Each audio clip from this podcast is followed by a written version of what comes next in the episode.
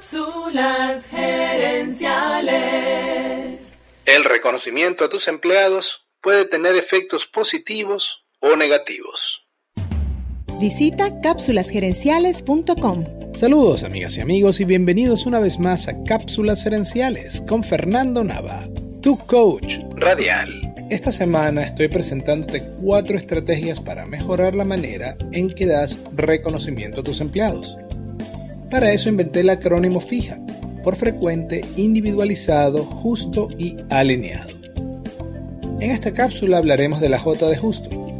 Para que un reconocimiento sea efectivo debe ser justo, es decir, debe ser merecido y debe ser proporcional al logro. Es vital que cuando se da reconocimiento sea por las razones correctas. Es normal que nos llevemos mejor con algunas personas, pero al momento de dar un reconocimiento, las razones no pueden ser que fulano o mengano me caen mejor.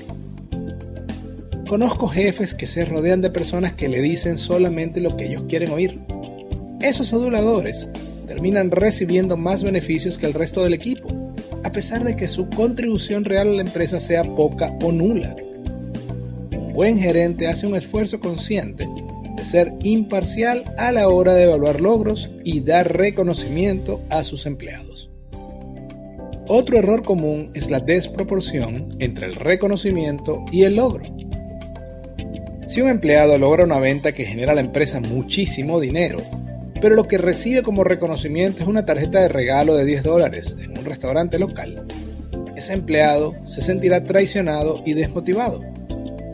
Igual pasa con los aniversarios en la empresa.